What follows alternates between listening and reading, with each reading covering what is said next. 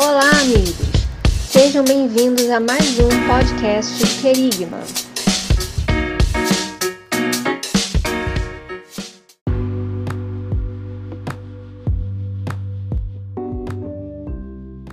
Fala galera, estamos em mais um podcast do Querigma, o nosso Querigma Cast, para falar dessa vez sobre um tema super importante que é sal e luz. A gente está na série chamada Igreja, esse é o segundo episódio. Se você ainda não ouviu o primeiro episódio, eu te convido a pausar esse episódio aqui e ouvir o anterior, cara. Faz isso porque é bem melhor para o aprendizado, é bem melhor para assimilar tudo que a gente está falando aqui, quando a gente segue a sequência e consegue ter um melhor entendimento. Mas antes de começar esse podcast, nós queremos agradecer a todos aqueles que nos ouvem e acompanham o Querigma nas redes sociais, seja no Instagram, no YouTube, também nas plataformas digitais de áudio, como Amazon Music, Spotify, Google Podcast, Deezer, enfim, várias outras plataformas. E você está aí convidado para nos acompanhar.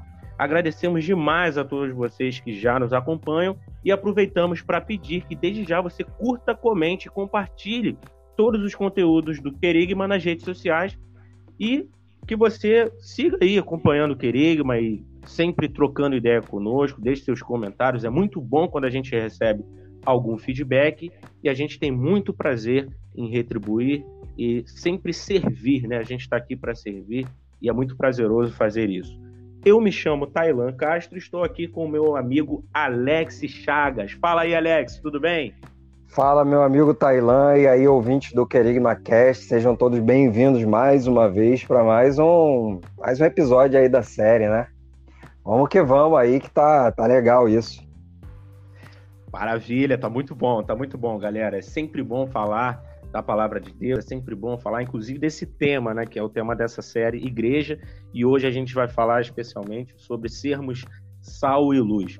Só que antes a gente precisa passar um pouquinho, né, voltar um pouquinho o que a gente viu no episódio anterior.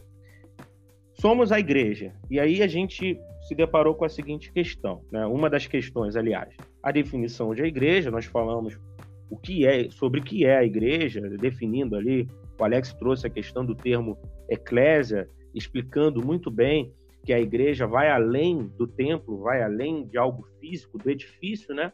Igreja com I maiúsculo significa Igreja Universal de Cristo. E é muito bom a gente ter esse entendimento. Depois a gente passou sobre a questão de a quem interessa a igreja. Primeiro que a igreja obedece a um propósito de Deus, ela dá continuidade ao ministério de Jesus na terra através da, pregação do evangelho, do anúncio da palavra, e ela é para aqueles que se arrependem verdadeiramente e creem em Cristo para a salvação. E por fim, a gente chegou num ponto que foi qual o destino da igreja? A igreja ela vai se encontrar com o Senhor nas nuvens, nas nuvens, ela vai ser arrebatada e todo esse contexto ele foi ele foi minimamente explicado, acredito que a gente aqui a gente tem muita muita aquela questão de dar uma pincelada, de trazer o que a gente pode né, de contribuição, e aí cabe a você também, aí fica aqui a minha dica, se aprofunde, né? pegue aqui um pouquinho do conteúdo que você recebe no podcast do Querigma e depois vai para a Bíblia, vai para o YouTube aí, tem muita coisa boa, tem muitos vídeos legais que podem esclarecer e te dar um pouco mais de enriquecimento em relação à palavra de Deus e ao conhecimento do próprio Deus. E hoje a gente vai falar sobre a questão de sermos sal e luz. A primeira coisa que eu tenho a dizer é o seguinte, Alex. O mundo, ele tá numa situação caótica, amigo. Você concorda? Tá numa situação, assim, deplorável. A gente vê uma série de, de questões, uma série de, de problemas que o mundo tem que não são resolvidos. A gente, agora em 2020, teve a questão do início da pandemia. A gente está em 2021 e ainda vive esse momento. É uma situação muito complicada. Só que a gente continua tendo muitos outros problemas e eles aumentam, né? Como a questão da corrupção e várias outras questões políticas, econômicas, de vários outros cunhos, inclusive. E aí, qual seria a solução? E aí eu, eu, eu penso no seguinte: a solução para isso tudo é o evangelho da graça de Deus. Por isso é importante, por exemplo, o querigma está se posicionando, trazendo essa questão, é, falando, anunciando o evangelho, pregando a palavra de Deus, porque é mais um movimento, mais um ministério, mais um braço contribuindo nesse sentido, porque esse é o antídoto para o mundo caído. Esse é o antídoto, não, não, não há outro. É o evangelho da graça de Deus que é pregado através da igreja e que tem como objetivo que é alcançar quem? O mundo. Esse mundo e fazer com que muitas e muitas pessoas sejam convertidas, sejam salvas. E uma coisa que é importante destacar também é que os acontecimentos deste tempo, eles não podem reger as nossas vidas. E infelizmente é isso que a gente tem visto. Muitas pessoas, muitos cristãos estão se deixando levar por questões humanas, por questões mundanas, e aí o que você vê é um grande prejuízo na igreja e um prejuízo também nessa missão de anunciar a palavra de Deus para o mundo. Não é isso, Alex?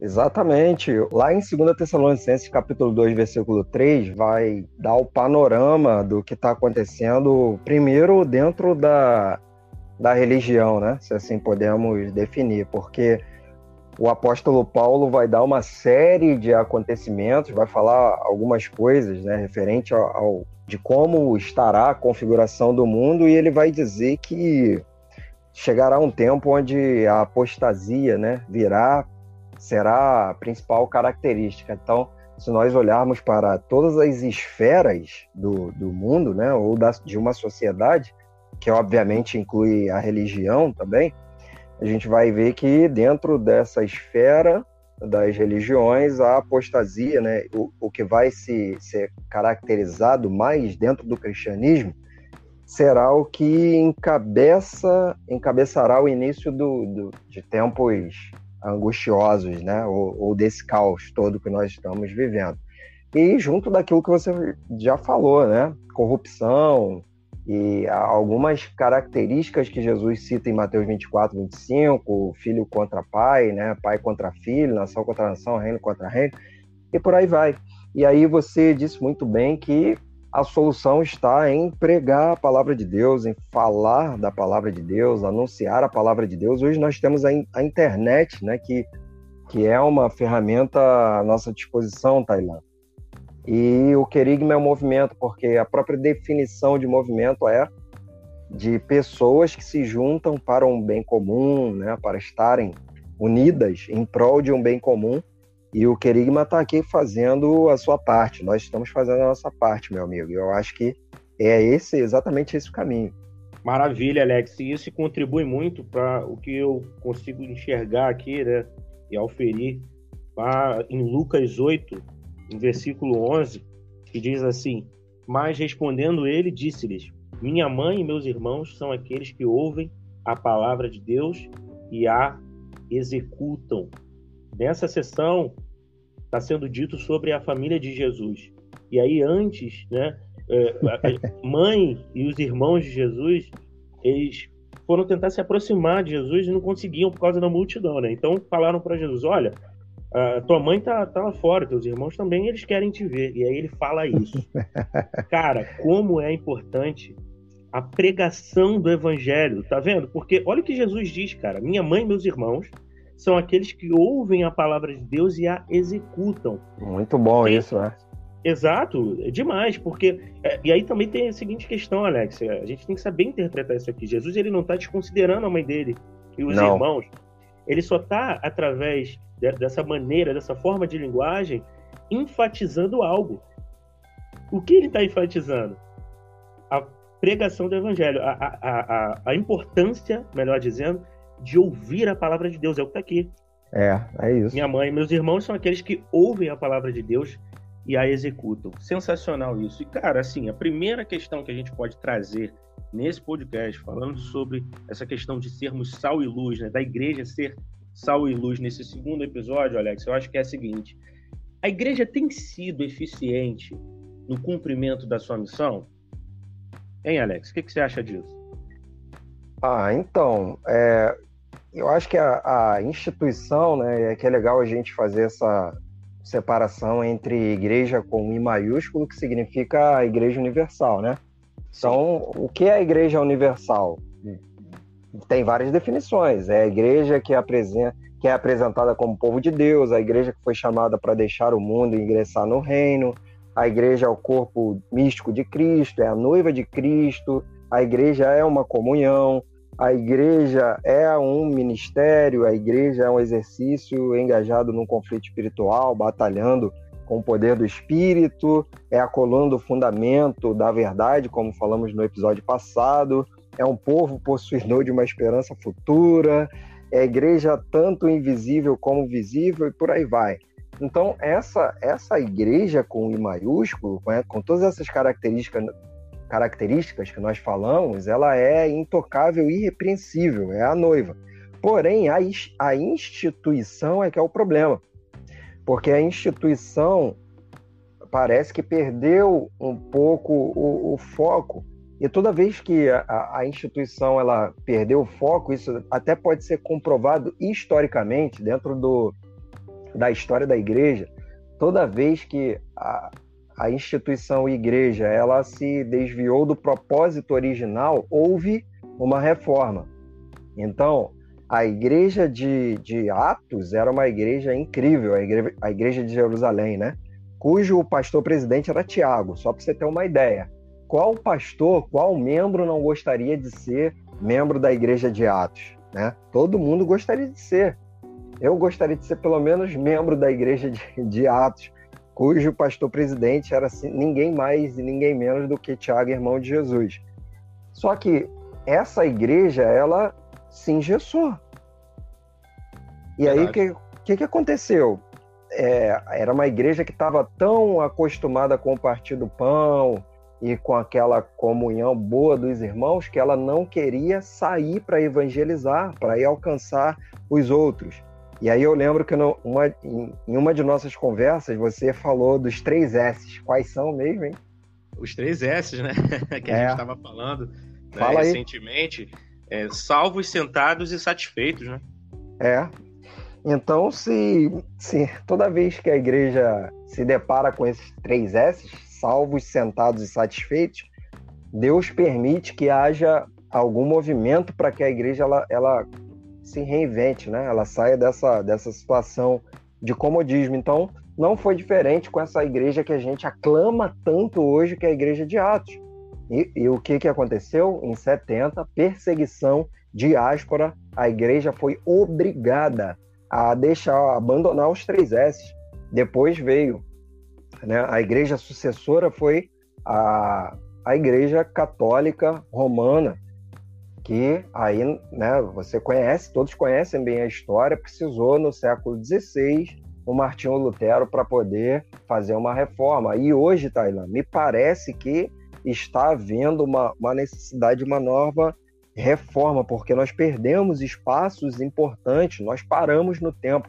É como eu costumo dizer, que nós hoje estamos lutando contra um inimigo que não existe mais e estamos respondendo a perguntas que ninguém está fazendo. Então, olha só, a Igreja Universal, que é a Igreja dos Remanescentes, ela segue fazendo a diferença. Mas Sim. são poucos ainda os trabalhadores. Porém, a, a, a Igreja como instituição, ela já está passando por uma reforma, ela já está passando por, por algo, já tem nascido, né? alguns remanescentes já têm assumido o seu lugar, já têm entendido o seu lugar dentro do reino, e esses Tailã, dentro de pouco tempo, são aqueles que farão a diferença, como já estão fazendo nesse tempo, meu amigo. Maravilha, Alex. Interessante falar também sobre a questão da grande comissão, né? Mateus 28, de 18 ao 20. E aí eu vou ler aqui rapidinho Diz o seguinte o texto, ó, versículo 20, versículo 18, perdão. E chegando-se Jesus, falou-lhes, dizendo: É-me dado todo o poder no céu e na terra. 19. Portanto, ide, ensinai todas as nações, batizando-as em nome do Pai e do Filho e do Espírito Santo, ensinando-as a guardar todas as coisas que eu vos tenho mandado, e eis que eu estou convosco todos os dias até a consumação dos séculos. Amém. Eu queria destacar o seguinte, Alex. Fica a questão, nós estamos ensinando direito? Porque ele diz o seguinte: portanto, ide, ensinai todas as nações. E aí, quando você vai entrar também na etimologia da palavra, o que ele quer dizer aqui, ó, fazei discípulos. Fazei discípulos. Ensinai, fazei discípulos. E aí eu fico me perguntando, será que a igreja está cumprindo esse propósito como deveria? Porque a gente se depara hoje com tantos erros, com, tantas, é, com tanta falta de, de, de conhecimento. O, o, o mestre, né, o bom mestre, o que ele faz? Ele passa todo o seu conhecimento para o discípulo. Quando o discípulo ele está em formação, em formação, ele recebe do seu mestre um, um, conteúdo valiosíssimo que agrega muito valor à sua vida, à sua caminhada, ao seu ministério posteriormente e assim e assim vai. E, e, e o que me parece, Alex, é que isso não está sendo feito da maneira adequada, porque o que você vê de cristãos que, que não conhecem questões básicas da Bíblia, cara. Da Bíblia, cara. É, situações assim, pergunta para alguém, é, pô, cara, você, o plano de salvação, você conhece? Pô, pô, ah, aí começa a falar, de repente se enrola aí. Eu, eu sinto que, que há, existe uma falta de conhecimento e conhecimento de coisas básicas acerca do Evangelho. E aí a gente vai para Oséias 4,6, que diz que o povo perece por falta de conhecimento. Então, a falta de conhecimento, Alex, eu entendo que ela impede a igreja de ser eficiente no cumprimento da sua missão. É a questão que a gente trouxe aqui. A igreja tem sido eficiente no cumprimento da sua missão? E ao que me parece, não. Porque o que acontece é que a igreja ela não está aplicando, não está, primeiro, recebendo, né? Quem chega não está recebendo, e aí eu quero tomar muito cuidado aqui para não generalizar, tá? Eu falo aqui de, de, de, de, uma situação que a gente vê que acontece na maioria dos casos, só que existem N igrejas, N pastores, N líderes e, e, e obreiros que aplicam da maneira correta né, aquilo que deve ser aplicado, ensinam da maneira correta aquilo que deve ser ensinado. Mas o que você enxerga hoje, de modo geral, é isso. Nós não ensinamos direito. E existe outra questão, a questão do batismo. Nós não batizamos tanto, Alex. Para para pensar. É, você, claro, a gente está fazendo aqui eu, eu também tem que fazer um link com a igreja é, primitiva. Uhum. E aí uhum. você vê que multidões eram batizadas. Muitas e muitas pessoas eram acrescentadas à igreja, o que está lá em Atos 2. E aí, cara, eu tenho essa impressão. Eu não sei se quem está nos ouvindo, se você que nos ouve aí, os nossos ouvintes, também conseguem perceber isso mas a igreja ela não tem batizado tanto. E olha um detalhe também interessante, Alex. Jesus ele fala, batizando-as em nome do Pai e do Filho e do Espírito Santo. Esse batismo é o batismo realizado sob autoridade, um batismo que é realizado pelo poder do Espírito Santo, e quando você batiza, você batiza alguém que de fato recebeu o primeiro batismo, que é o quê? É o batismo do arrependimento, é, é o batismo do arrependimento da fé, aquele batismo onde existe a experiência, e quem já teve essa experiência sabe né, do que eu estou falando, sabe o, o, que viveu, onde você tem encontro real com Cristo e a partir daquele momento a sua vida é transformada. Você sai de, de, de uma situação de trevas, uma situação de decadência completa, para a luz, para viver uma vida totalmente diferente. Inclusive, é o que Paulo diz lá em 2 Coríntios 5,17. Aquele que, na, aquele que é nova que nasce né, é, de novo, é, é, nova criatura, né? É uma nova criatura. É, ele, ele passa a viver uma vida nova, né? Novos hábitos, um novo comportamento, uma nova mentalidade. E o que, que eu estou querendo dizer com isso? Hoje, infelizmente, o que você vê na igreja são muitos adeptos.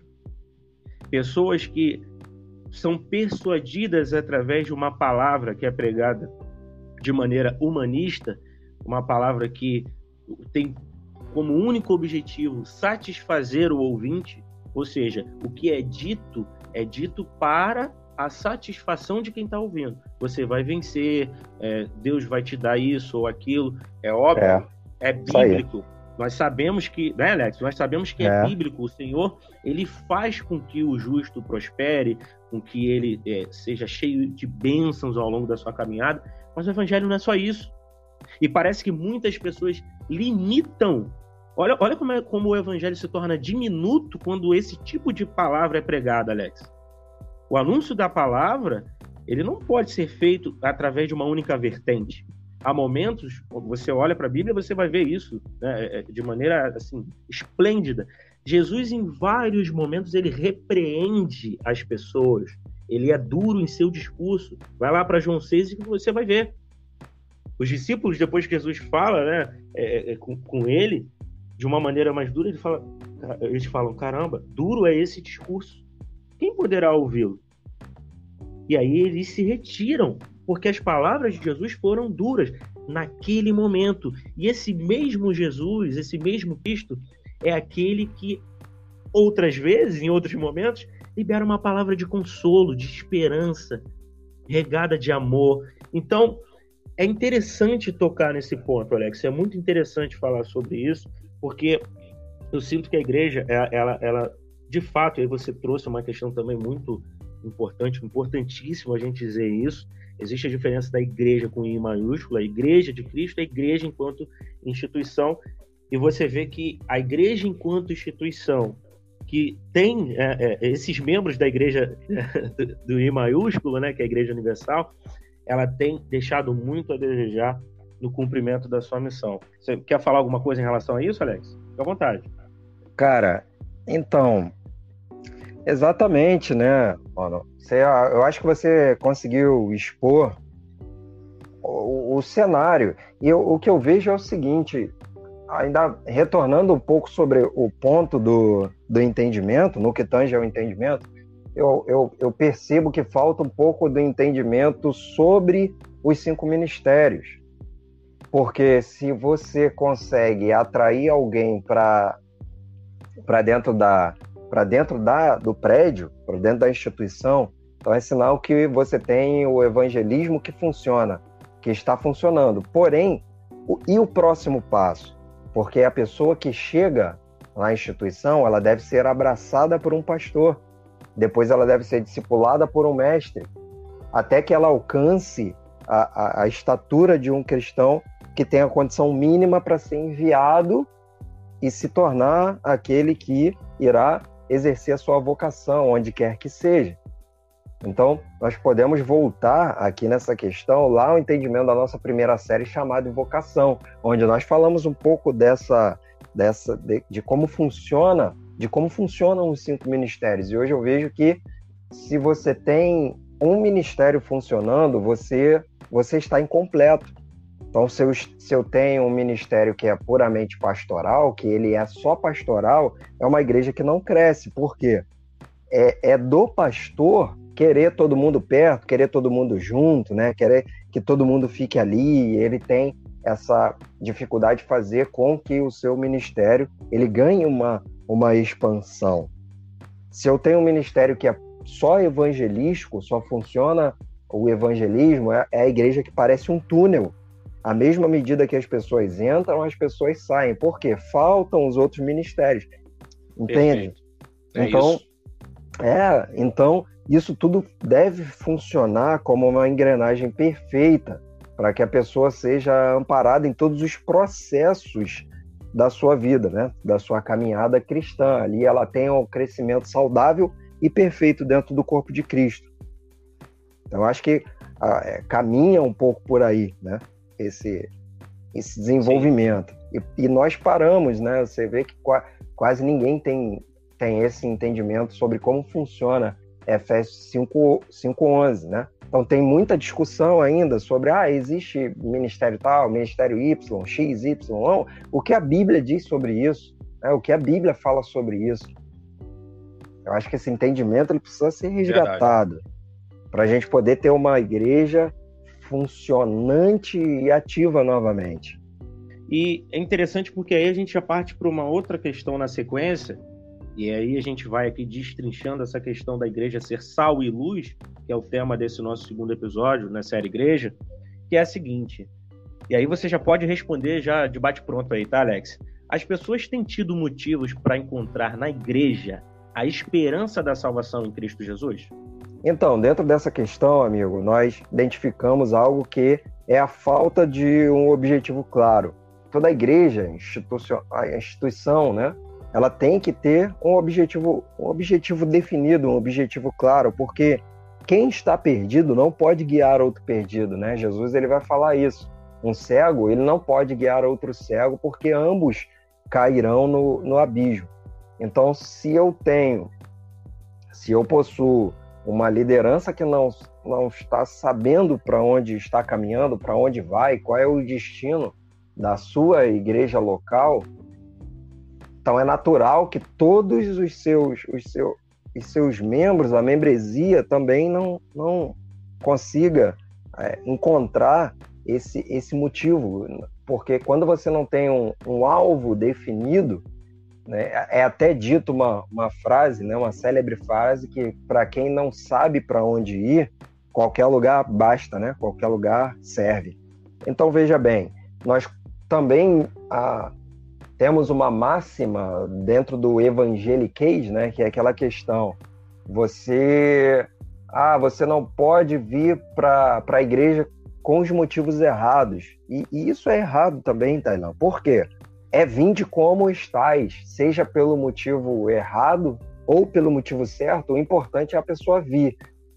Mas a questão é a seguinte: a partir do momento que a pessoa vem, a, a igreja, ela chega, ela chega, né? A igreja, a, a responsabilidade para indicar o caminho e para colocar dentro dessa pessoa a motivação correta para que ela continue é, crescendo em graça, em, em conhecimento, isso agora é missão da liderança da igreja. Então a igreja deve definir com objetivos claros para cada novo convertido o alvo a ser seguido, o alvo a ser alcançado, atingido. Então, para você ter uma ideia como é que isso funciona, lá em 1 Samuel 27 a 35, Deus se cansa de Eli e, e da sua descendência. Por quê? Já era uma, uma, um sacerdócio que não funcionava mais. Já era um sacerdócio que tinha perdido a, a noção do sagrado, a noção do, do certo, do errado. Então, Eli honrava mais os seus filhos do que do que do que o próprio Deus. E isso simboliza, né, que toda vez que um sacerdócio de Eli se perde, um sacerdócio como o de Eli se perde, a geração de Samuel está próxima. Se levantará uma outra uma outra geração, né? Então as pessoas têm tido motivos para encontrar na igreja a esperança da salvação em Cristo. Se todo mundo nessa igreja estiver perdido, é natural que o membro se encontre, se encontre perdido também em algum momento da caminhada. E aí, pegando um gancho no que você falou sobre a questão de motivos, né? Da pessoa ir pelos motivos bons ou maus, corretos ou incorretos, eu acho que dá para a gente aprofundar um pouco mais a questão em relação a isso. Quando a gente vai lá para Romanos 12, 2, a gente lê o seguinte: E não vos conformeis com este mundo, mas transformai-vos pela renovação do vosso entendimento, para que experimenteis qual seja a boa, agradável e perfeita vontade de Deus. E aí eu queria é, de, trazer uma questão sobre essa questão. A pessoa vai se manter por qual motivo? Uma coisa é ela vir por qualquer motivo. Muitas vezes ela, ela é, como o coração dela, aí vale lembrar essa questão também, né, Alex? Ainda não foi transformada, sua mente não foi transformada. Muitas vezes, e existem testemunhos diversos sobre isso, né? Muitos testemunhos sobre isso. Às vezes ela, ela fala assim: ah, eu vou lá na igreja para ver qual é desses crentes aí. Eu vou lá na igreja para ouvir o que eles têm a me dizer. Existe, tem um irmão meu que ele conta que, que fala o testemunho dele. Ele voltou de uma noitada, cara. Ele tava com um instrumento né, musical utilizado nas rodas de samba, é sério. E aí ele, ele entrou, ele foi para a igreja assim, entrou na igreja desse jeito, cara. Ele tava Maravilha. com um instrumento debaixo do braço, vindo de uma noitada, ainda meio que, que talvez embriagado ali. E, cara, a palavra de Deus foi ministrada. E no momento em que foi feito o apelo a esse irmão, ele já estava aos pés do Senhor lá na frente no altar. Olha Amém, que, que, que, incrível isso, cara. Que lindo. Então, aí é aquele lance. A partir disso, ele, ele foi recebendo as instruções, ele foi recebendo conhecimento, ele foi sendo discipulado. Alex, está aí uma palavra que precisa ser mais enfatizada em nosso meio. O discipulado, a importância do discipulado. E aí eu volto à questão, né? a pessoa vai se manter por qual motivo? Pelos motivos bons ou pelos motivos maus? E por que eu citei Romanos 12, 2? Porque Paulo diz, ó, vocês não têm que se conformar com este mundo, ou seja, vocês não têm que tomar a forma deste mundo. Enquanto esse mundo é anti-Deus, vocês têm que ser pró-Deus, a favor de Deus.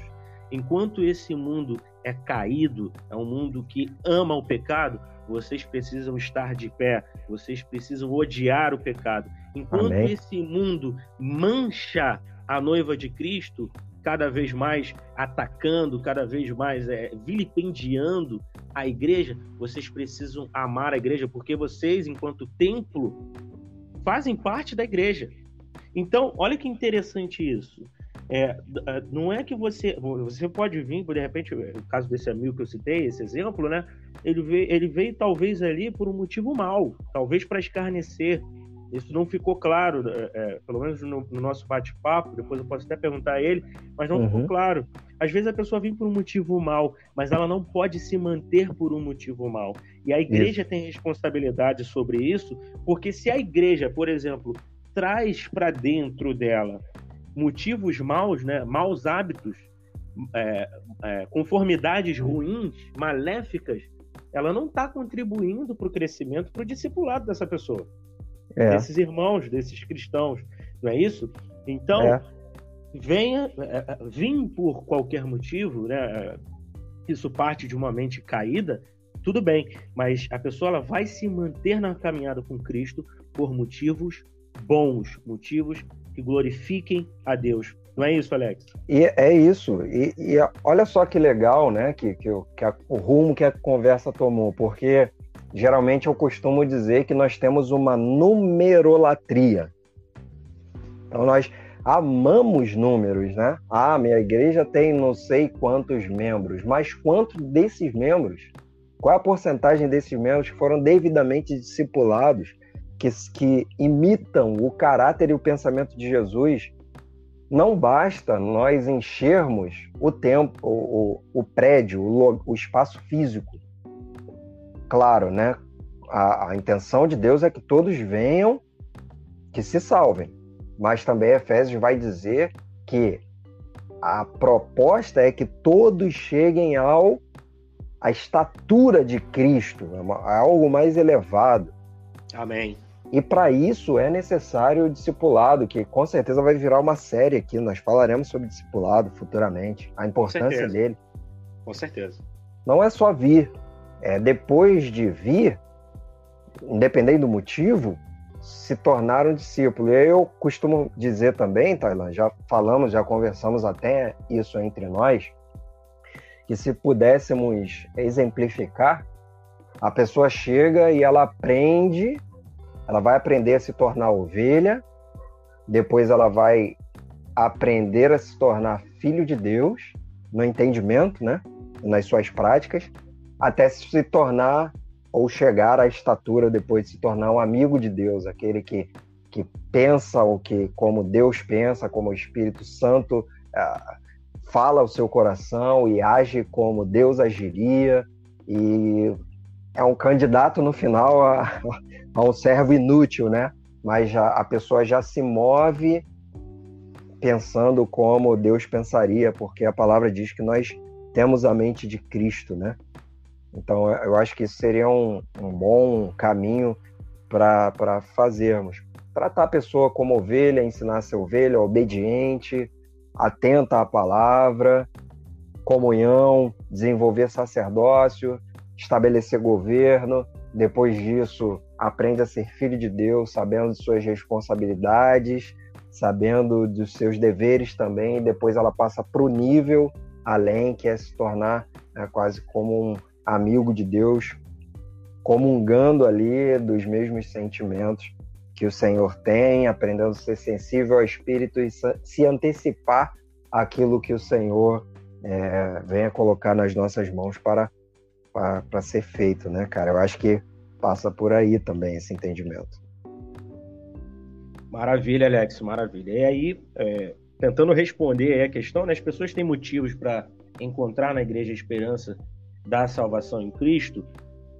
para uh, aqueles que fazem a vontade de Deus, que de fato pensam, e a gente citou aqui na questão do discipulado, do cuidado com as almas, empregar uma palavra genuína, uma palavra que seja realmente é uma mensagem, melhor dizendo, que seja de fato uma mensagem que Cristo, que Deus quer trazer ao seu povo e aos que estão perdidos para que sejam salvos, sim, aí sim é, essas pessoas elas vão encontrar a esperança da salvação em Cristo na igreja. Caso contrário, infelizmente, a gente tem visto muitos casos onde é, são, os testemunhos são maus, né? Infelizmente, a igreja, muitas igrejas têm deixado a desejar, ou, ou pior, né? Tem prestado um desserviço, né, Alex?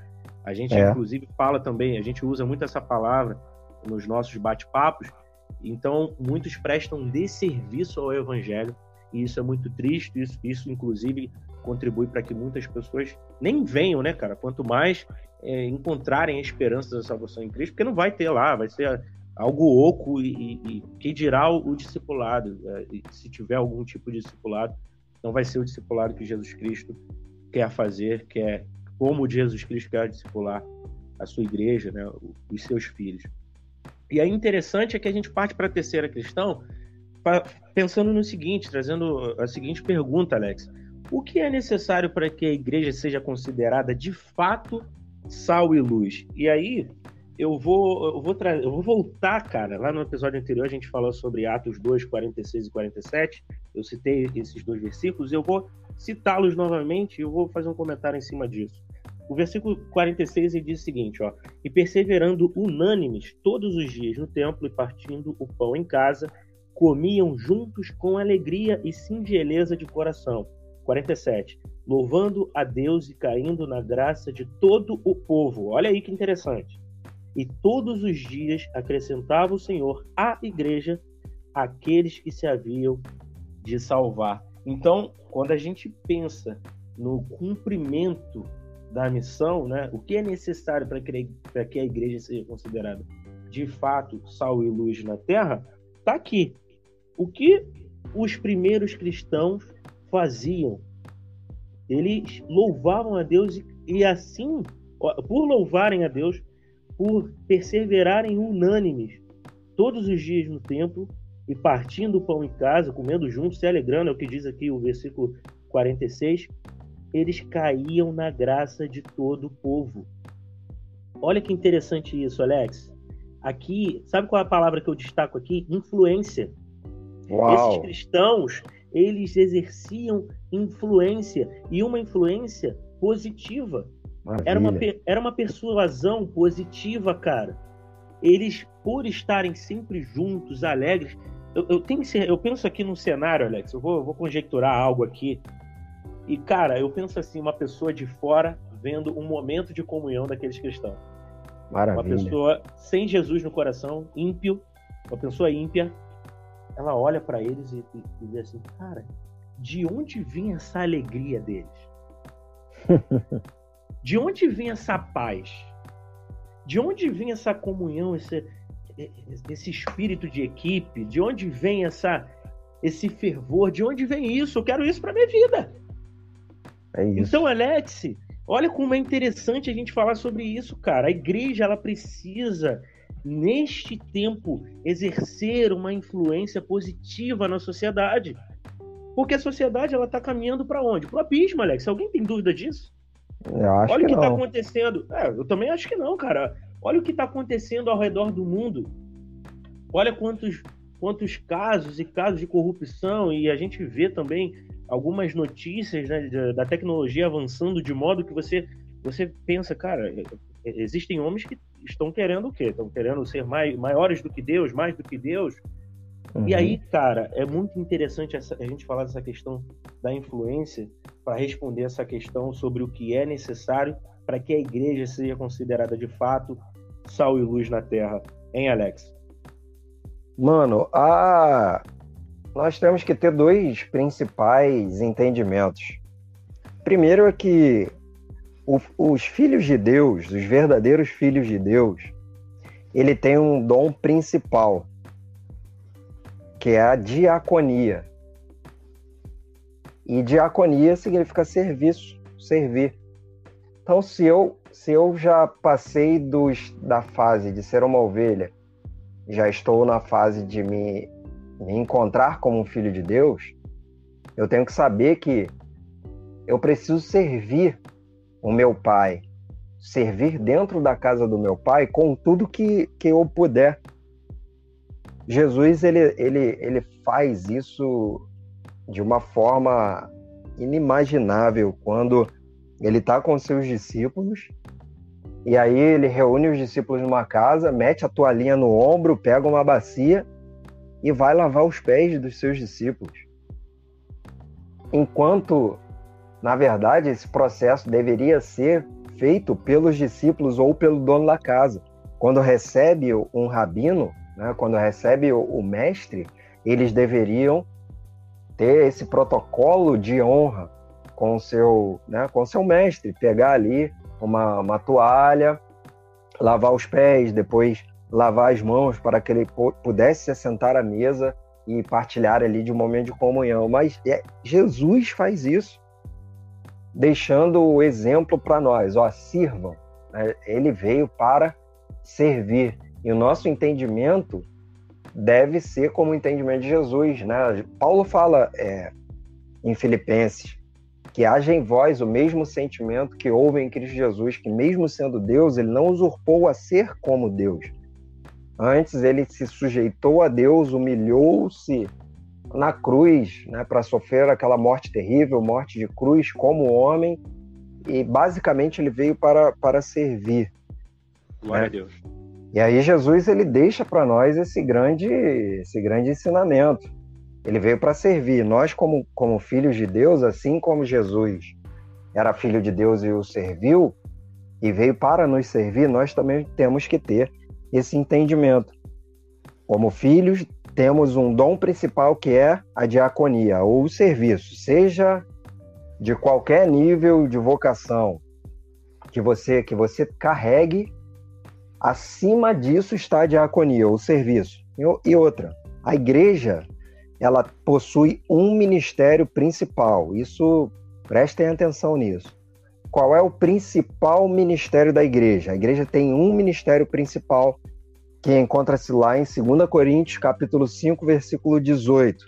Eu vou ler o texto aqui, que diz o seguinte: Ora, tudo provém de Deus, que nos reconciliou consigo mesmo por meio de Cristo e nos deu o ministério da reconciliação.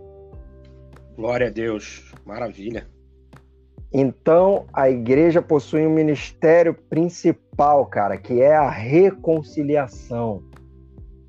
E nós temos que resgatar esse ministério de reconciliação, sem julgar, sem pré-julgar as pessoas. Como nós já, já falamos aqui, né? deixem vir como, como estão, do jeito que estão, na situação que, que as pessoas estão. E quando nós recebermos essas pessoas, começamos a exercer sobre ela todo, todo tudo aquilo que o Espírito Santo nos capacita e nos instrumentaliza para que seja, que essa pessoa possa ser reconciliada com Deus, reconciliada com o Senhor. E tem uma coisa que eu digo sempre, Tailã: Deus julga o Espírito Santo convence e nós amamos as pessoas. Cara, que interessante falar sobre isso.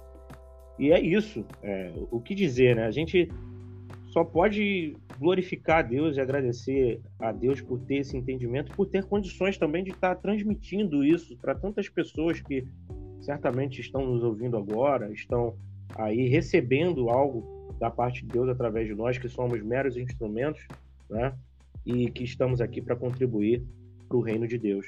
Interessante falar também, ainda dentro dessa questão, Alex, que quando você vai lá para Romanos 8,14, o que se lê lá é o seguinte: porque todos os que são guiados pelo Espírito de Deus, esses são filhos de Deus. E filhos aqui, no termo grego, ele significa alguém que tem fortes traços de caráter dos pais.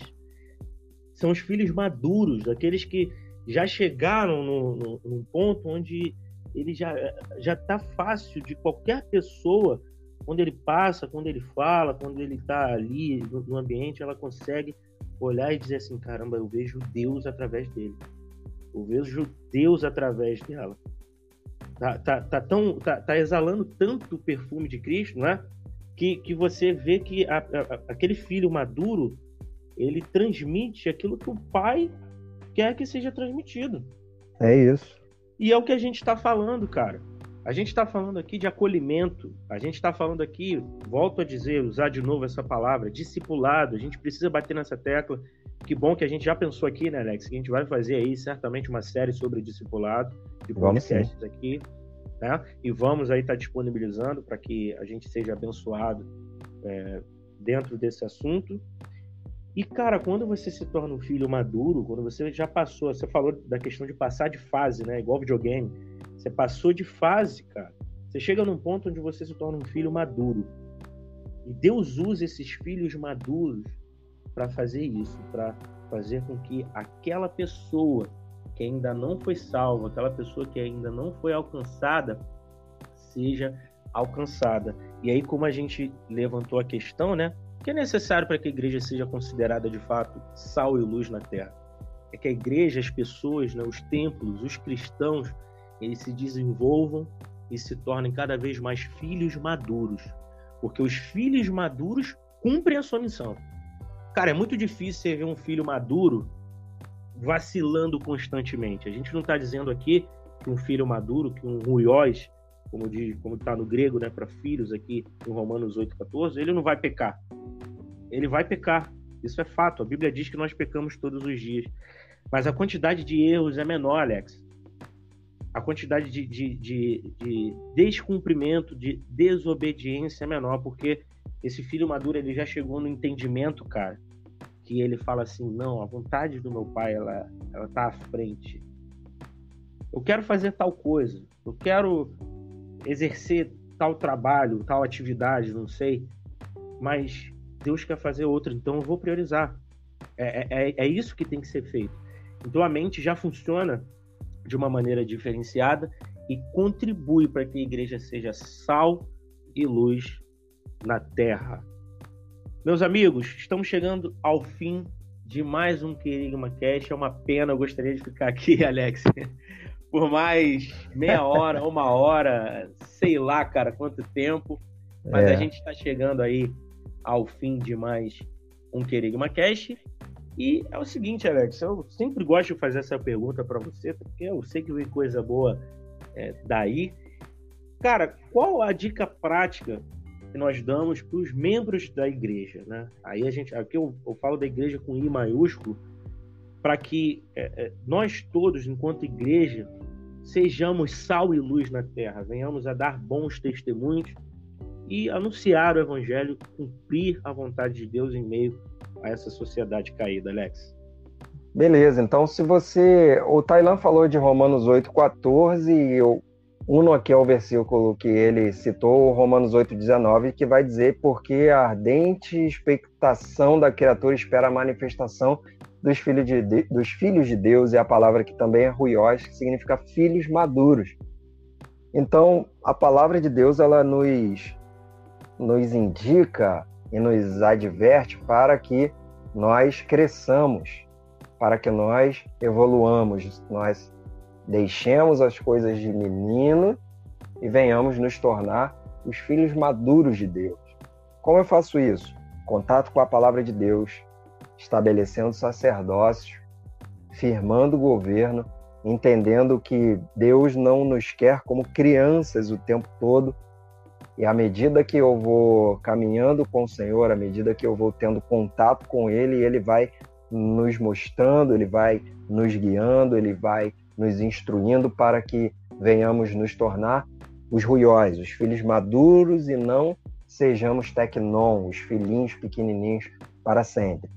Tendo esse entendimento, tenha em mente que você precisa exercer diaconia, servir a sua igreja local. Então, se a sua igreja local ela tem algum problema e você identificou o problema, isso significa uma coisa, que talvez você seja a pessoa que irá ajudar a sua igreja local e a sua liderança nesse problema. Então, invista o seu tempo em resolver as questões que o Senhor colocou nas suas mãos para fazer e siga em frente. Tenha o alvo, mantenha o foco, que Deus é bom o tempo todo e o tempo todo Deus é bom. É isso aí, maravilhoso. Alex, muito obrigado mais uma vez a gente aqui junto para gravar aí, para falar né, sobre mais um assunto, para ministrar aí aos corações, pela graça de Deus, aquele, aqueles que nos ouvem, né? Isso é muito legal, é maravilhoso. Legal é pouco, né? Eu costumo dizer que isso é incrível ter essa oportunidade de participar de mais um podcast. E fica à vontade aí para se despedir da galera, mandar um abraço para todo mundo e aproveita para convidar o pessoal para continuar acompanhando aí o Querigma. Então valeu, pessoal. Mais uma vez, muito obrigado por vocês estarem aqui conosco. Siga-nos no, nas principais plataformas aí de criação de podcast. Pode nos seguir lá também no, no nosso YouTube para sempre estar recebendo aí aquilo que nós estamos produzindo para vocês. Deus abençoe a todos. Valeu. É isso aí, maravilha. Então, convidamos você para acompanhar o Querigma. Não deixe de acompanhar o Querigma nas redes sociais. Como o Alex disse, nós estamos aí no YouTube, tem também o Instagram, Deezer, Spotify, iTunes, Amazon Music, Google Podcast e outros locais aí onde você pode achar o Querigma na internet acompanhar esse movimento, acompanhar esse algo que serve para glorificar e engrandecer o nome do Senhor. Eu convido vocês também a curtirem, comentarem e compartilharem conteúdo do Querigma porque isso nos ajuda a alcançar mais pessoas, para que mais pessoas sejam abençoadas. E nós ficamos por aqui. Muito obrigado pela sua preciosa atenção, pelo seu precioso tempo. Continue nos ouvindo, porque esse é o Querigma, anunciando o Evangelho de Deus.